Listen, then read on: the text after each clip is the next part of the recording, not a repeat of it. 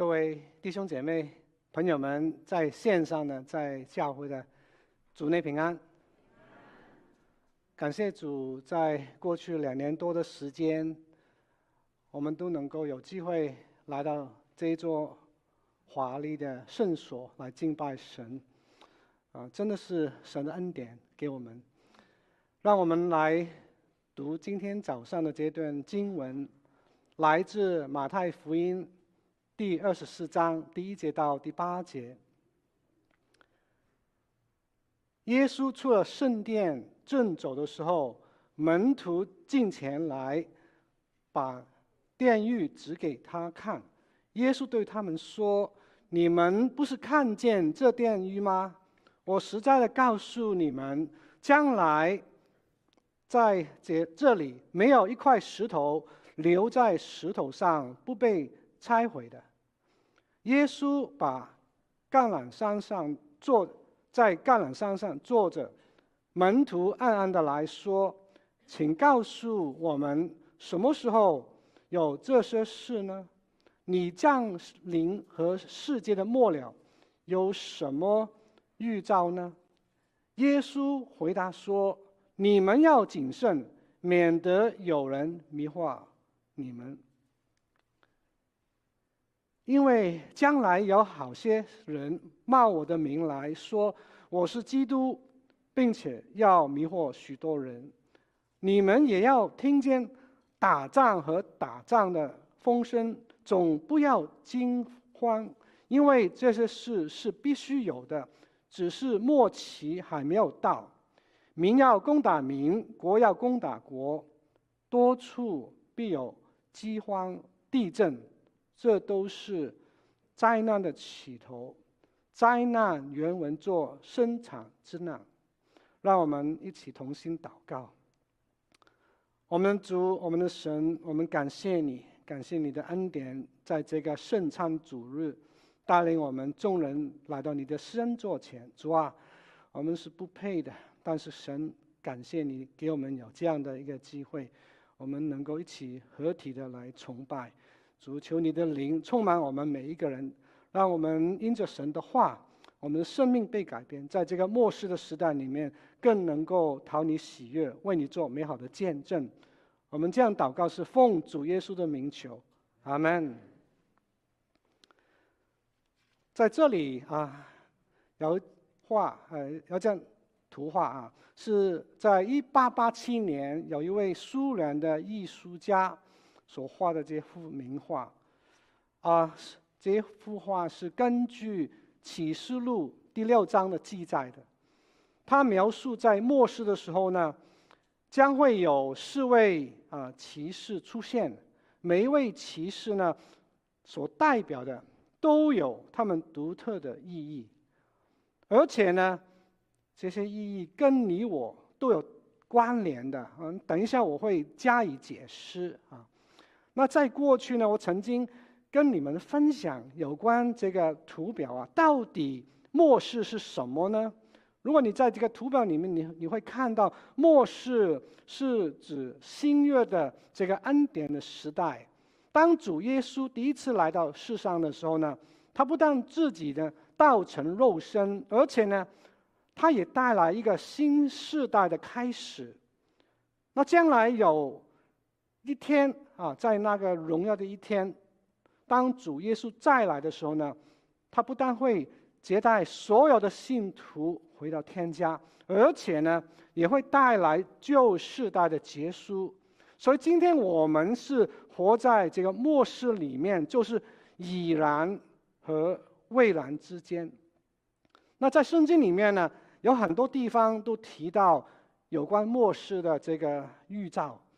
这好像在这个马太福音啊，二十四章、二十五章，它常常被称为橄榄山的一个宝训，因为呢，这是主耶稣他在橄榄山啊上面向门徒所讲的信息。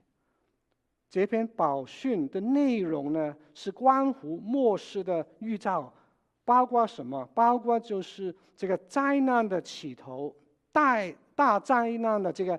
啊，景象还有基督的再来，我们信徒的一些的责任。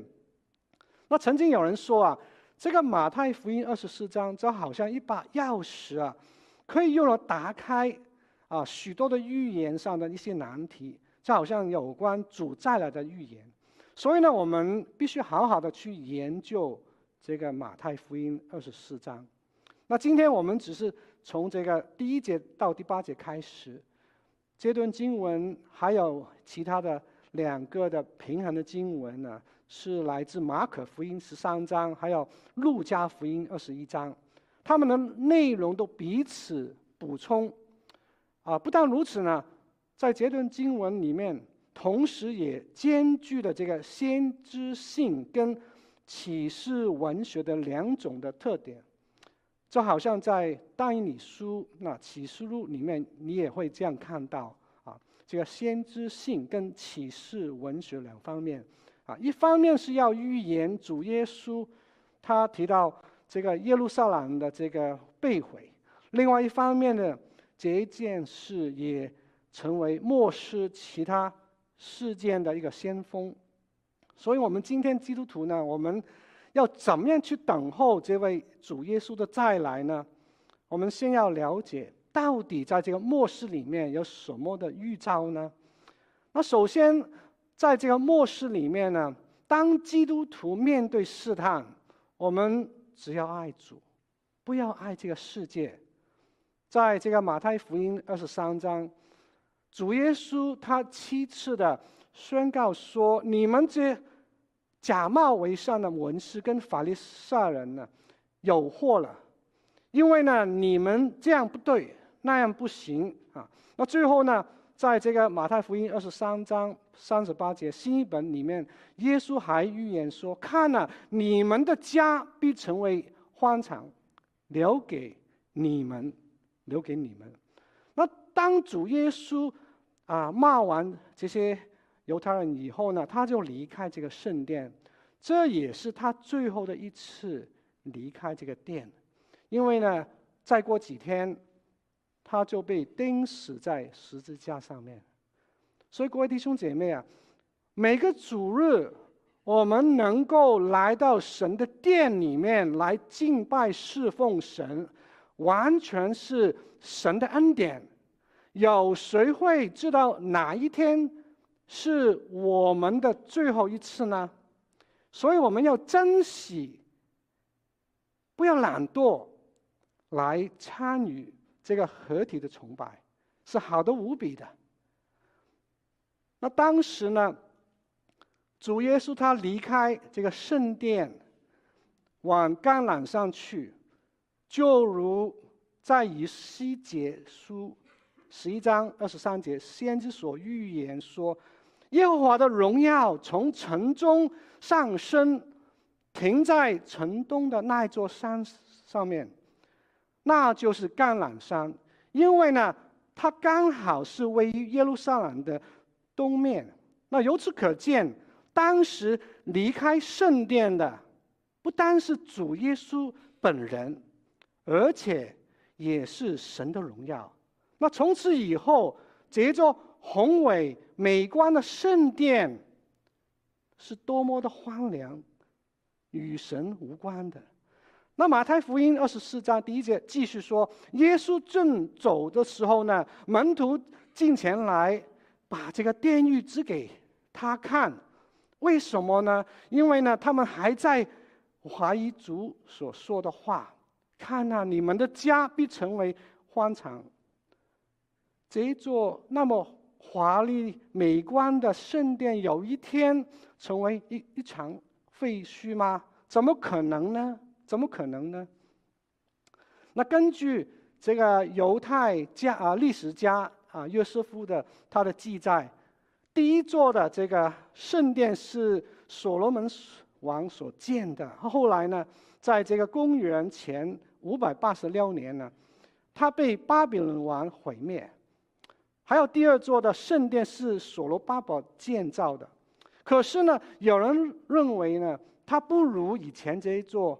啊，所罗门所建的那么啊宏伟美观，所以呢，在这个公元前二十年的时候呢，大希律王他为了要讨好犹太人，就开始啊扩建这个圣殿。整个工程在公元后六十四年才能够完成。那无可否认，大希律王他那一座的圣殿真的是非常华丽啊，稳固。它外面的这是啊大理石啊，这磨得很白净啊，很光辉。里面的这些啊真的啊金器皿跟啊其他的都是非常珍贵啊，有悦目。难怪当门徒回头看这座圣殿的时候呢，他们都觉得十分的自豪。甚至呢，在马可福音第十三章第一节呢，有门徒对耶稣说：“夫子啊，你看看，这是何等的石头，何等的殿宇。”那问题是什么呢？那些门徒他们所关注的、所爱慕的，都是我们肉眼所能够看到的。那暂时的事物，而并非是所不能看得见的，就是那荣呃永远的荣荣耀。门徒并没有以基督的心为心，他们只是看见圣殿的这个外表，是多么的宏伟美观，却是忽略了圣殿的实质，就好像那些里面的这些法利赛人祭司的恶行。那无可否认，人的本性就是这样子。我们都常常喜欢外在美，远超过这个内在美。所以呢，在哥林多后书第四章十八节，保罗提醒门徒说：“我们不是顾念所见的，乃是顾念所不见的，因为所见的是暂时的，所不见的是永远的。”所以，各位弟兄姐妹。在这个末世里面呢，我们有什么事情可以值得夸口呢？难道是我们的身份地位、我们的财富成就、我们的健康寿命，甚至我们的配偶儿女吗？其实这一切都是神给我们诸般的恩典。我们又有没有常常为这些来感谢神、荣耀主呢？那还有就是在这个约翰一书第二章十五节，这里呢提醒我们不要爱这个世界和世界上的事，因为人若爱世界，爱父的心就不在它里面了。因为凡世界上的事，就好像这个肉体的情欲、眼目的情欲，并今生的骄傲，都不是从父神来的，乃是从这个世界来的。这个世界和其上的情欲都要过去，唯独遵守神的旨意是永远的长存的。那起初那一群门徒，他们把这个殿指给主耶稣看，他们心里面真的觉得了不起。没想到后来呢，在这个第二节，耶稣反问他们，耶稣说。你们不是看见这个殿宇吗？我实在的告诉你们了，将来在这里啊，没有一块石头会留在石头上不被拆毁的。主耶稣这样的一个回答呢，就好像一盆冷水啊，淋在那些门徒的身上，以致呢，他们学到要谦卑啊，不要自夸。那耶稣所提到这个这个将来到底是什么时候呢？其实就是在这个公元后七十年就应验了。在那个时候呢，犹太人奋锐党他们起来反叛罗马政府，于是呢，罗马的这个提多将军就带着军队四面围绕这个耶路撒冷，彻底的啊毁灭这座啊城里面的一切。焚烧了圣殿的一切的建筑物。犹太的历史家啊，约瑟夫他这样记载说：大火烧荡殿宇，以致毁灭，这些金金都融了，金融到这个石头的之间。所以呢，有一帮罗马兵丁，因为要拿到这个金呢，于是呢，他们把这些石头一块一块的敲起来啊，然后呢。这些石头都啊打开了，然后拿到这个金。那由此可见呢，主的预言他是真的应验了，主的话是没有落空的。或许有人会问啊，为什么这位神会容许他自己的圣殿被毁呢？难道他不怜恤他的百姓吗？那有两个原因。首先，在过去呢，主耶稣他常称这座殿为我的父的家。可是呢，现在他告诉那些犹太人说：“看啊，你们的家，你们的家，成必成为荒场，留给你们了。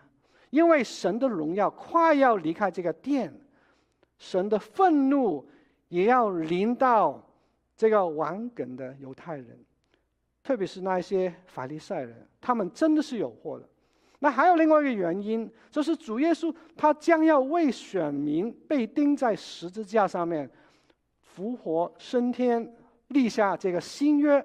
那从此以后呢，神跟人之间的关系呢，不再像以前旧约里面那个时代的，世人不再以圣殿为中心，乃是以耶稣基督为中心。所以各位弟兄姐妹。人喜欢用他的肉眼只看到今天，主耶稣却用他的灵眼就可以看到永恒了。那既然如此呢，我们就理当爱主所爱的，恨主所恨的。这样子呢，我们就不会爱这个世界，只爱这位恩主了。那还有第二方面，在这个末世的时候呢，当基督徒风闻基督啊。我们要谨慎，我们要避免这个迷惑。在第三节里面记载说，耶稣在橄榄山上坐着，门徒就暗暗的来说：“请告诉我们，什么时候有这些事发生呢？你降临跟这个世界的末了有什么预兆呢？”这两个问题都是非常重要的，让我们一起来。听听啊，主耶稣他的回答到底是什么呢？首先，第一个问题，什么时候有这些事？哈，这些事不单是指圣殿的被毁，也包括基督的降临，还有呢末世的这个啊来临。对于犹太人来说呢，这三件事大概是发生在同一个时段。为什么呢？因为在旧约里面那些先知他们所看到的事情发生的描述，啊，是这样表达的啊。当他们往前看的时候呢，首先他们看到基督的降临，然后呢，基督就成立这个神的国度啊。这就是先知他们所记载的那些时段呢，都是似乎被压缩的。就好像我们在黑夜里面，我们看到天空上面有一部飞机啊，它的灯光啊，它要准备降落在这个飞机场。其实呢，如果你再看看的时候呢，它的背后啊，还有一连串的其他的飞机正在排队，而且呢，每一部飞机都有一定的距离的。所以先知看的很有限，但是呢，后面还有。啊，其他的预言会发生的。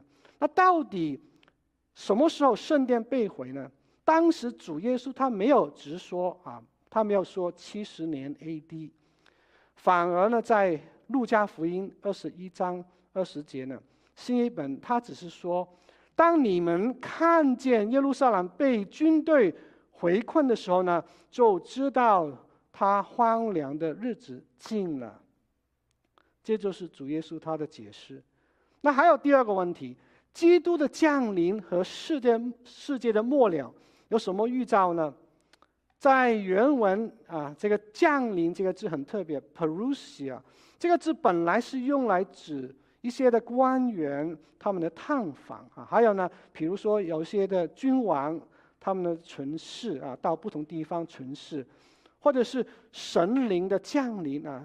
都是用这个降临的这个字 “perusia” 在这一章经文里面呢，这个降临呢是专用在主耶稣他自己的再来，所以后来呢，你会发现很多的新约的作者呢，都用这个字来形容主耶稣在荣耀当中再来的这件事。那还有呢，就是在原文呢，这个世界并非是指物质的方面啊，不是 “cosmo” 这个字，乃是指这个时间方面的这个 aion 的这个字啊。所以新译本的翻译是这个世代的终结啊，就是神的儿女他要进到这个新天跟新地。那。当时呢，那些门徒出于好奇了，他们想要了解到底这个末世的时辰啊有什么预兆。可是呢，主耶稣先要警戒这些门徒啊。第四节，他回答说：“你们要谨慎，免得有人迷惑你们。”在这里呢，这个原文这个谨慎呢，就是包含了。包含了一种很小心，你要察看的意思。原来在这个末世里面呢，基督徒务要谨慎，免受迷惑。这个迷惑跟嗯提摩太后书第三章十三节这个欺空呢，在原文是同一个字。所以呢，迷惑就是用欺骗的手段，叫人难以分辨什么是真的，什么是假的。然后呢，把它引诱进到这个迷途当中。那今天我们常常都会看这个网络上面有很多的这些视频呢，很多的培训啊，各方面都是非常好的。但是，呃，你会注意到有一些的网站啊，我们呃好奇，我们也会进去看一看。比如说这里有一个主题啊，非常。啊，吸引啊！我会怎么样分辨真假的基督呢？看来是一个很实用的、很重要的一个专题啊。那我们总要谨慎，免受迷惑。我们不要马上看到这样的一个一个一个呃专题呢，我们就进去聆听啊，更不要马上发给弟兄姐妹啊，推荐这个视频。首先，反而呢，我们要先来了解这个视频的它的来源是什么，到底它是否啊来自异端，或者或者是啊这个极端？那当我去听听以后呢，我越听就越觉得这个信息有偏于这个异端的，啊，因为那位姐妹那位讲员呢，常常都都会。啊，劝勉这些听众呢，就是要怀疑你教会里面的这些牧师啊、传道啊，啊，甚至呢不要听从他们的教导啊。看来是一个见证，但是呢，其实啊有很多不妥的地方。甚至呢，你看到这个桌子上面有一本书啊，这本书叫做《画在肉身显现》啊。其实我们圣经里面有一句话是“道成肉身”啊，他们。有这本书，这本书也是源于这个异端的，就是全能神教会的这个啊异端。所以每当我们在网络上面看到那一本书，画在肉身显现，我们就可以把它分别出来的。各位弟兄姐妹，在这个末世里面呢，我们真的要很谨慎，免受迷惑。最基本的是，我们要回归到我们自己的圣经。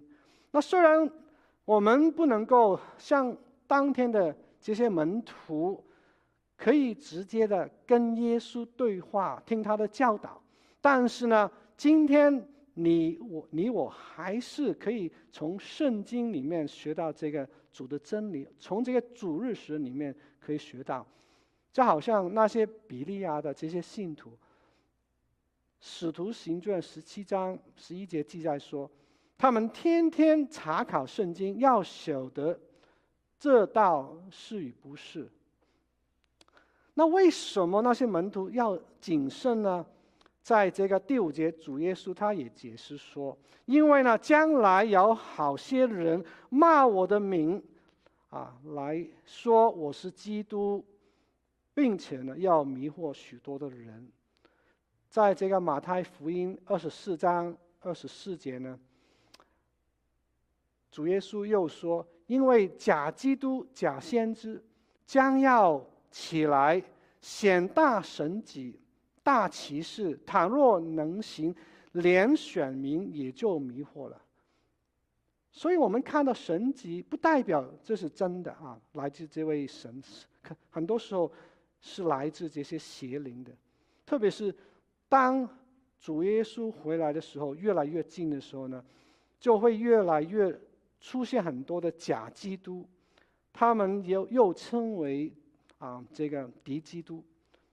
末世的最后的时候，还有一位啊大的这个敌基督会出现。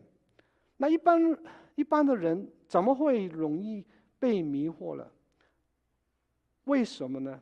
很多时候是因为他们这些异端让我们感觉到某些事是好看的、好听的。好用的来吸引我们，所以呢，末世的结论不要太快的来接受啊，我们不要太快的来啊聆听，要小心。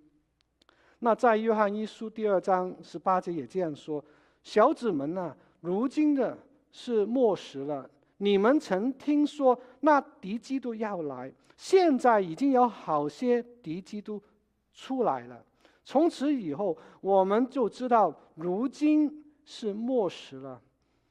所以，各位弟兄姐妹，这是两千年前使徒约翰他已经有这样的一个警戒。既然如此呢，我们应当啊，以一个虚心的态度来追求真理，明白真理。因为呢，这样子我们才能够辨别什么是真的，什么是假的。那其实。这样的事情呢，在历世历代里面常常会发生的这些迷惑人的事，而且呢，在不同的地区都会有人啊起来说啊他是弥赛亚，那我们怎么样去啊分辨呢？在这个第二节，主耶稣说：“那时若有人对你们说基督在这里，或说基督在那里，你们。”不要信，你们不要信。那这里我再提这个啊，全能神教会啊，它是起源在中国的啊某一个教会的组织。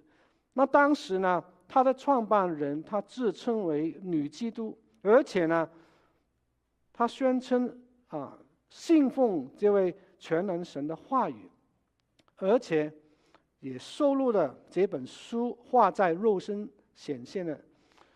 所以，我们福音派的教会呢，一听到、看到这样的一个情况出现，就把全能神的这个教会视为异端，甚至呢，好几年前，在一九九五年那个时候呢，中国政府也将它视为一个邪教。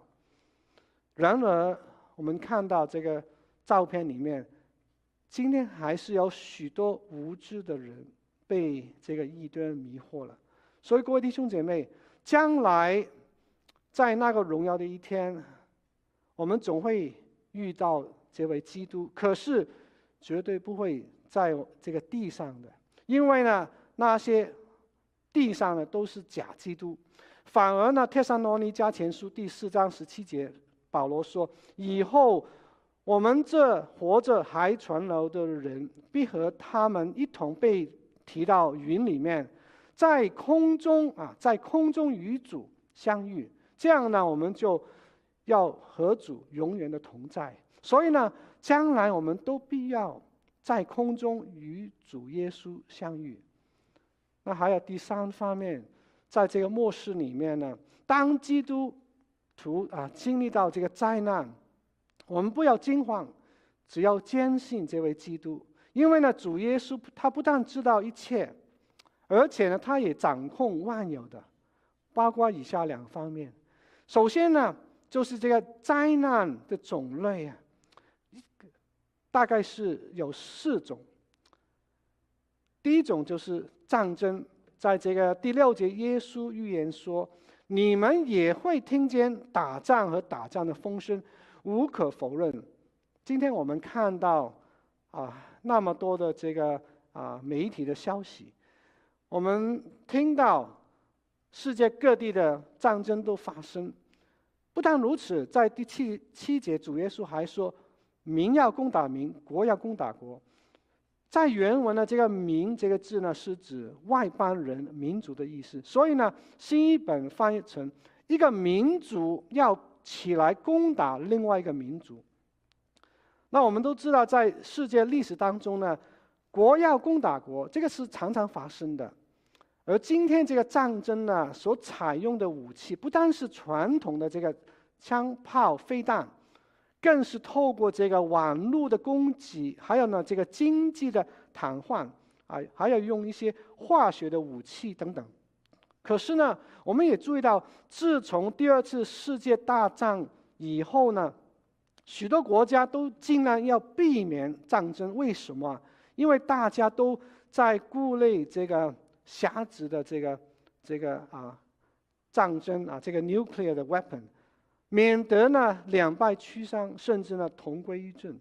所以呢，今天反而是这个民要攻打民，这些事情发生的更多了，包括这个种族的歧视，还有呢政权的纷争啊，宗教的逼迫，甚至在学校里面这个教育的争论。那另外一种的灾祸就是饥荒了，在第七节。主耶稣还说，多处必有饥荒，那无可否认，战争一定会带来饥荒。就好像啊，最近这个苏联攻击这个乌克兰，在食物上面有一些国家，他们已经受影响了。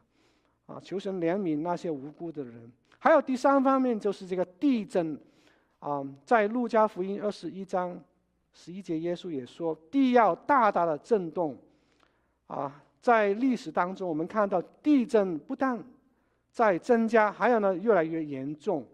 那如果你看看这个图表呢，你看到啊、根据美国的某一个统计，在这个一九零零年开始到现在呢，发生过很多的大地震，在世界各地，在这个二十世纪的只有十二次是大地震。但是呢，在过去这二十二年，就已经有七次那么多啊，所以我们看到这个地震的啊、发生很严重。还有第四方面就是这个瘟疫，在路加福音二十一章十一节也这样说：多处必有饥荒、瘟疫。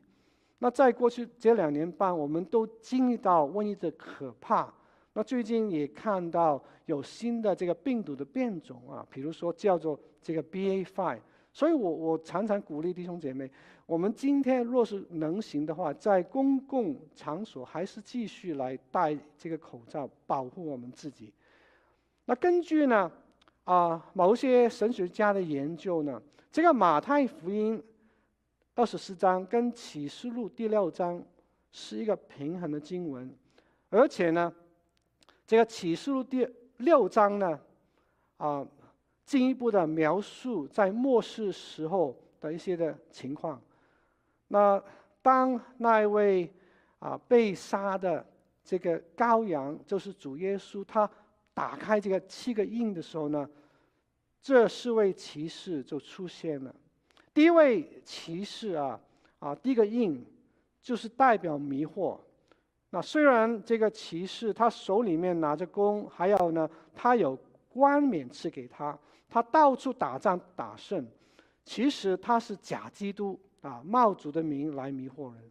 还有第二个印就是红马骑士，代表什么？战争。他手里面拿着一一把大刀，还有权柄给了他，于是呢，他从地上夺去这个太平啊，叫人彼此。伤害，还有第三个印就是黑马的骑士，代表饥荒。他手里面拿着天平啊，圣经里面说一钱银子买一升的麦子，油和酒也不可以糟蹋，就表明那个时段好像今天的这个通货膨胀一样，这个油价啊昂贵，甚至连奶粉都买不到，就是这样的一个情景。还有第四个印，就是灰马的骑士，代表死亡。连这个骑士他的名字也是叫做死，阴间也随着他，他有权柄啊，所以呢，他用刀剑要种种的灾难，把地上的四分之一的人啊杀掉。所以各位弟兄姐妹啊，末世的灾难是多而又多的。可是诗篇四十六篇第一节的应许是：神是我们的避难所，是我们的力量，是我们在患难当中随时的帮助。所以我们不需要为明天担忧啊，我们有盼望的。那耶和华他不但知道灾难的种类啊，更重要的是什么？他能够掌控灾难的这个过程。在这个第六节，主耶稣安慰门徒说。当你们经历到这些灾难呢，总不要惊慌，总不要惊慌。然后呢，神就提出三个理由。看来表面看来的那些理由好像没有给这些信徒什么安慰，反而是叫人啊更焦虑啊。我们来听听这个几个回答啊。在第六节，耶稣先说这些事是必须有的，没办法逃避这些。灾难的，就好像这个瘟疫当中，我们有哪一个人可以逃到某一个国家来到呃躲避这个瘟疫呢？还有第六节，耶稣又说，只是末期还没有到，还要继续忍耐。就好像在瘟疫当中，我们常会问，到底这个瘟疫什么时候会结束呢？第八节，耶稣还说，这都是灾难的起头啊。在原文呢，这个灾难其实是指妇女生产的这个 birth pain 啊，生产之难。帖撒罗尼迦前书第五章十三啊第三节说，人正说平安稳妥的时候呢，灾难忽然就临到他们，如同产难临到怀胎的妇人一样，他们绝不能逃脱啊。这两节经文呢。我们看到这个灾难跟惨难都是同一个字，所以末世的灾难就好比一个妇女生产的那一种困难，它不但要发生，还还是每个世人都要经历的。那当一个妇人她快要生孩子的时候呢，她会先有啊这个间歇性的阵痛。就如这张图表里面，我们看到这个阵痛的程度，不但是越来越密，而且呢是越来越痛，越来越久。所以呢，对于犹太人来说呢，他们所遭遇的苦难，就好像富人所经历的一样。先从七十年这个公元后，圣城被毁，这只不过是一个灾难的起头，那更厉害的大灾难还在后面。而且呢，它来临以前呢，这些人都会感受到一阵一阵的这个痛苦，而且会越来越啊厉害。但是，虽然神的选民会遭遇这些灾难，如同生产之难，可是呢，你会发现，其实这个比喻呢，还有一个很宝贵的应许跟盼望在里面的。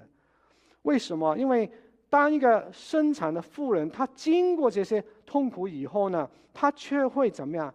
她却会充满喜乐啊！为什么？因为她生下一个孩子，她就会为这个孩子永远的喜乐啊！那总而言之，各位弟兄姐妹，虽然末世的预兆都是看来负面的、很可怕的、很难受的，但是呢，诗篇一百二十六篇第五节有一个应许说：“流泪撒种的必欢呼收割，流泪撒种的必欢呼收割。”因为基督徒我们所经历的灾难，就好像生产之难，终必带来现今的盼望，将来的喜乐。所以呢，我们要常常为这样的一个情况感谢主啊！所以最后，各位弟兄姐妹。我们看到，在这个末世里面，当基督徒面临试探的时候呢，我们只要爱主，不要爱这个世界。当我们风闻有基督的时候呢，我们要谨慎，免受迷惑。还有呢，当我们经历这些灾难，我们不要惊慌，我们坚信这位基督啊，他掌控一切。我们一起来祷告祷告。我们的恩主，谢谢你的话语领导我们，让我们看到在末世的时候，我们基督徒属于你的，我们还是有永恒的盼望。主啊，巴不得我们在这段时间，我们不但自己站立得稳，我们也把这个好消息传给更多的还没有信主的朋友们。我们谢谢主，祷告是奉主耶稣名求，阿门。